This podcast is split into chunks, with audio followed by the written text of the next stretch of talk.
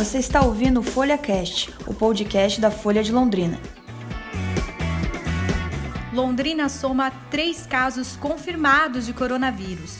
Sobe para 36 o número de casos em todo o estado. O Hospital Universitário desmente suspeitas de coronavírus em três crianças. Prefeito decreta a suspensão do comércio a partir desta segunda-feira. Secretaria de Educação muda a estratégia sobre a alimentação dos alunos. E uma entrevista com o secretário municipal de saúde.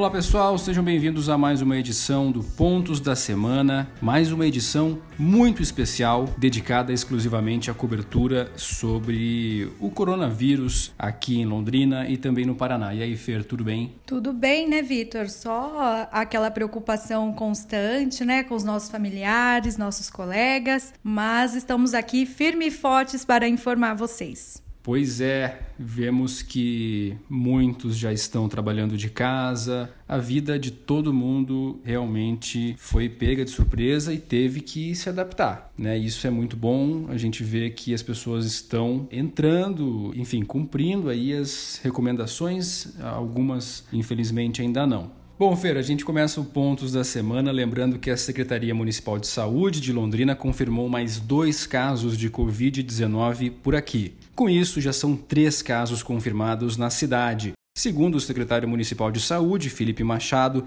um homem de 37 anos que passa bem e está em isolamento domiciliar, procurou a rede particular há 14 dias. Este homem contou que acredita ter contraído o coronavírus em São Paulo. Já a outra confirmação é de uma mulher de 39 anos que também procurou a rede privada no mesmo período e contou que esteve em Santa Catarina. O primeiro caso já havia sido confirmado em uma mulher de 52 anos em Londrina que esteve na Itália.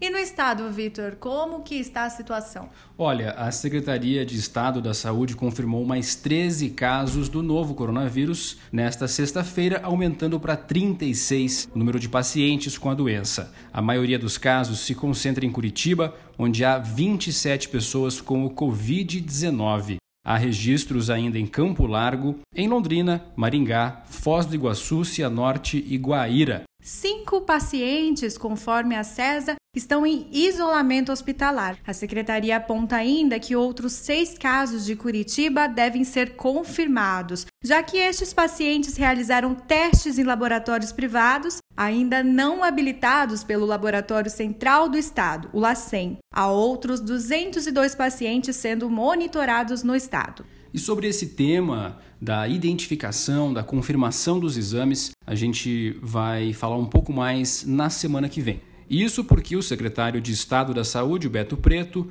comentou nesta semana em uma entrevista coletiva que o Estado vai cadastrar outros laboratórios para que também realizem os exames e tudo se torne bem mais rápido. Atualmente, ainda o único local que realiza os exames de forma oficial é o LACEN em Curitiba, podendo chegar aí até a cinco dias para haver essa confirmação. Uma outra notícia que parou Londrina, né, Fer, na noite desta quinta-feira, foi o decreto do prefeito Marcelo Bellinati. Pois é, Vitor. O decreto foi divulgado em uma coletiva de imprensa né, na noite de quinta, suspendendo as atividades do comércio por 15 dias, podendo ser ainda prorrogado por mais 15.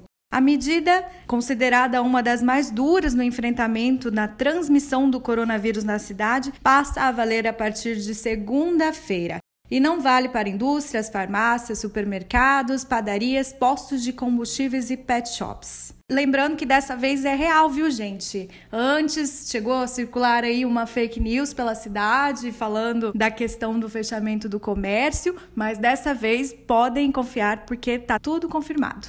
Pois é, esse tipo de coisa não é anunciado pelo WhatsApp, como algumas pessoas insistem em acreditar. Né? Uma medida como essa depende de um decreto para que haja segurança jurídica. E com certeza, quem iria informar isso seria um canal oficial da prefeitura e não o nosso querido aplicativo de mensagens instantâneas. A gente mostrou isso aqui na Folha de Londrina essa semana, mostramos também a preocupação da CIL sobre os problemas financeiros né, que, que vão ocorrer sem dúvida, por conta do fechamento do comércio e, inclusive, muitas pessoas devem perder o emprego por conta disso. Nós também conversamos com o secretário municipal de Fazenda rapidamente. Ele não quis gravar entrevistas, mas disse que a prefeitura está preparando um estudo para atender a reivindicação dos empresários que pedem o adiamento do pagamento dos impostos, como o ISS, por exemplo, dentre outras reivindicações. Fer, outro tema que chamou bastante atenção foi com um áudio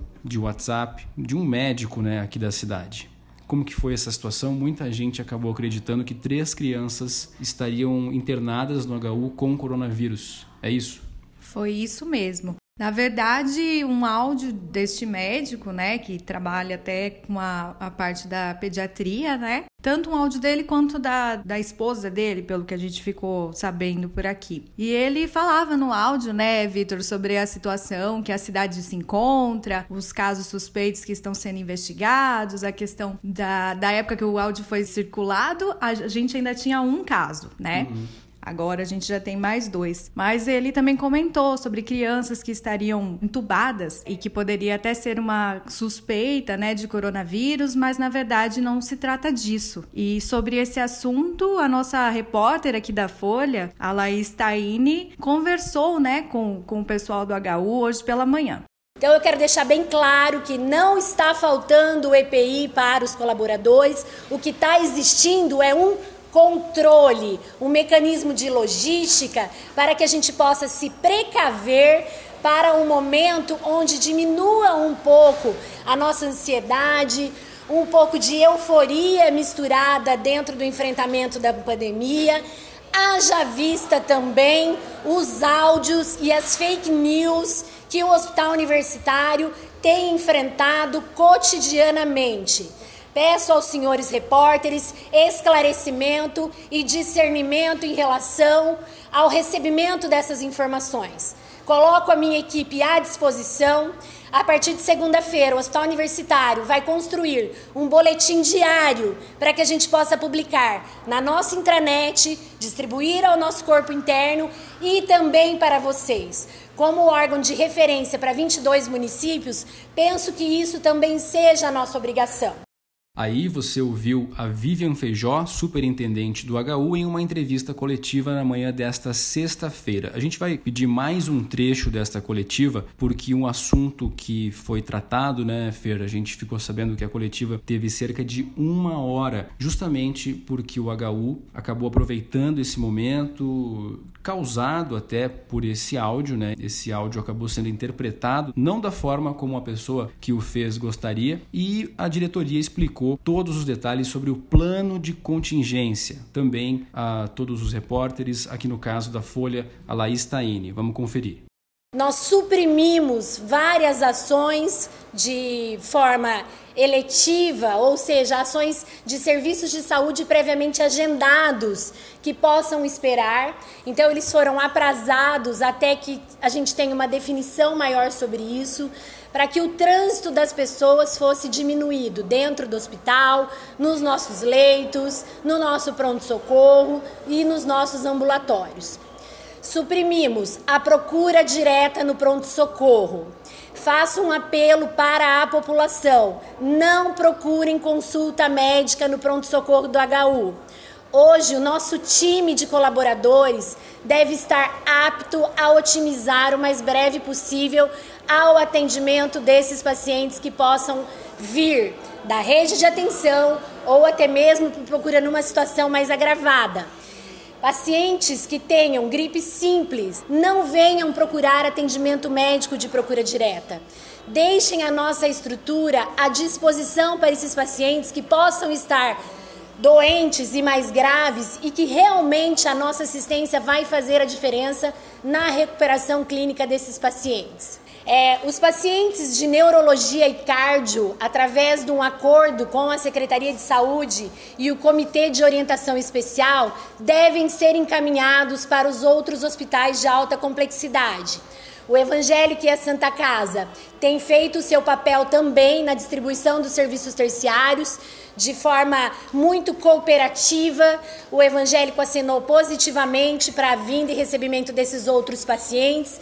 Eles atendem também uma parte dos atendimentos privados, né, que também é importante para a comunidade. Então, esses outros casos graves ficou acordado junto à rede de atenção que seriam encaminhados para esses outros serviços para que o HU, nesse momento, pudesse atender dengue, que a gente vive uma epidemia de dengue, a dengue não desapareceu, a gente tem que continuar fazendo a nossa parte, tomando medidas de precaução com o cuidado no nosso quintal, com o quintal do vizinho e dos espaços que a gente ocupa. A dengue é uma realidade vigente. O Hospital Universitário ainda tem 30 pacientes de dengue, tipo entre C e D, internados no nosso hospital, tá? E agora isso se soma com a questão do Covid-19. Então a nossa porta não está aberta a consultas. Só vamos atender as ambulâncias, os casos de urgência e emergência que venham aparecer aqui e os casos devidamente regulados pela central de leito. E o Ministério Público também se manifestou afirmando que vai apertar o cerco sobre informações mentirosas. Então, se você recebeu alguma notícia, alguma coisa no WhatsApp, né? Você tem alguns telefones aí para fazer as denúncias e outros crimes lá no GAECO. Então você pode estar entrando em contato pelo 3372 9200 e também pelo WhatsApp 99104 4721. Quer dizer, o WhatsApp serve para compartilhar notícias falsas, mas também para denunciar. E lembrando, né, Fer, que esse tipo de coisa é crime, podendo chegar à detenção de um mês a um ano e multa. Bom, trocando de assunto, a Secretaria Municipal de Educação também decidiu suspender a preparação da merenda nas escolas e nas creches, justamente para evitar né, a circulação de pessoas, aglomerações e também seguir o decreto dos restaurantes fechados. Agora, as famílias dos alunos cadastrados no programa Bolsa Família poderão retirar os kits com os alimentos com alguns produtos no lugar da merenda. A secretária municipal Maria Tereza Pascoal de Moraes explicou como vai ser essa dinâmica em entrevista à jornalista Carla Sen. Vamos escutar. Antes do decreto que fechava tudo, a gente tinha a ideia de trazer as crianças para a escola e oferecer um almoço. Então nós faríamos isso em 31 polos, é, 26 da zona urbana e 5 da zona rural. Isso mudou radicalmente com o decreto de ontem à noite muito responsável, evitar aglomeração, fechou bares, fechou restaurante. Então nós precisamos ter essa, essa responsabilidade de entender que o refeitório da escola é como um restaurante. Então nós vamos mudar sim estratégias, a estratégia. Nós estamos preparando kit para os alunos, kit com arroz, feijão, óleo para os alunos a partir de quatro anos, os alunos de berçário, é, alunos de um ano, dois, enfim, tem um kit separado porque a comida é diferente. Então, de acordo com a disponibilidade da unidade escolar, foi preparado um kit. É, nós temos, só que esse kit não é para todos os alunos, esse kit são para os alunos cadastrados que recebem o Bolsa Família, que têm uma condição de vulnerabilidade social muito grande, que esses alunos geralmente são aqueles que se fossem para a escola, que vão para a escola e se alimentam lá, às vezes não tem um, reforço em casa. Então essa merenda da escola vai fazer muita falta. Pensando nesses alunos, nós ainda estamos levantando o número de kits. Como a estratégia mudou ontem à noite, a gente está trabalhando nisso, os diretores, as equipes escolares, os professores, todos estão trabalhando hoje nisso separando esses kits, organizando tudo isso para que a gente possa fazer entrega a partir dos critérios da assistência social. Então, algumas escolas, nós estamos tentando fazer isso hoje ainda, chamando esses alunos que são beneficiários do Bolsa Família, que estão no cadastro único da assistência social não é uma ação, nós achamos que esses alunos precisam, não. Existe um critério estabelecido. Que, quais as famílias, quais os alunos que têm direito? Os alunos que são beneficiários do Bolsa Família e, no, e têm cadastro único na assistência social. Essa foi a secretária municipal de Educação, em um material preparado pela Assessoria de Comunicação da Prefeitura, também na tarde desta sexta-feira, com tudo de mais atual né, a respeito desse tema da alimentação. Fer, na noite desta quinta-feira eu também conversei com o secretário municipal de saúde, Felipe Machado. A gente conversou sobre alguns temas que vão ser recorrentes aqui em Londrina como a preparação dos servidores da saúde que estão na linha de frente né, nesta guerra contra o Covid-19. A gente vai conferir essa entrevista agora e aproveitar esse momento, né, Fer, para parabenizar todos os servidores da saúde, todas as pessoas que estão arriscando a própria vida, literalmente, né, para salvar a vida dos outros. O processo é muito dinâmico. Na verdade, essas medidas que estão sendo adotadas pela Prefeitura de Londrina visa justamente quebrar qualquer paradigma e qualquer projeção. Uh, o que a gente pretende é, é, sair dessa curva exponencial de contaminação que se desenhou em alguns locais e fazer o achatamento dela de modo que a nossa rede hospitalar tenha condição de atender todos os pacientes que porventura vão necessitar. É um recorte pequeno de pacientes que a literatura mostra que vai necessitar de suporte é, hospitalar e o nosso desafio é justamente proporcionar esses leitos na hora certa, na medida adequada, que vai fazer toda a diferença para a população. Eu queria, é, é, para finalizar, deixar um recado muito importante para a população de Londrina. Todas essas medidas elas não vão ser efetivas se não cumpridas. Não é uma questão de quem vai fiscalizar, ou quem vai multar, ou quem vai é, é penalizar. Nós estamos pensando na vida das pessoas. É, é inconcebível a gente se falar de fiscalização de medidas quando o objetivo é prevenir a vida das pessoas. Os profissionais de saúde estão indo por fronte de batalha, estão se dedicando, vão é, muitas vezes é, encontrar situações ainda que são desconhecidas, mas nada disso vai ter a, a eficiência a eficaz, adequada, se a população não, não colaborar.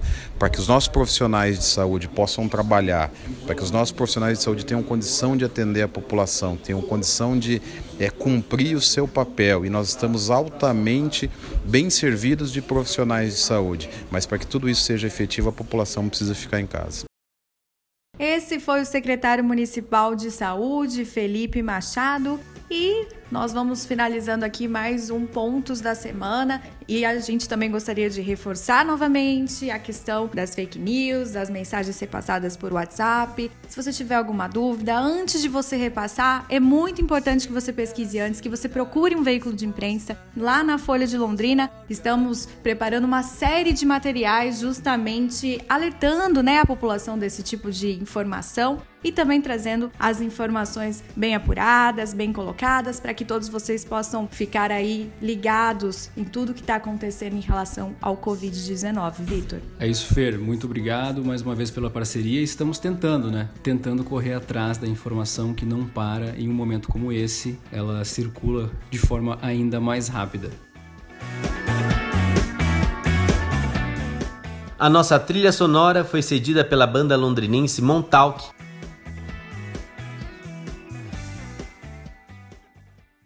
Um grande abraço a todos, boa sorte e vamos atender as recomendações. Fiquem em casa. Um abraço. Um abraço, se cuidem.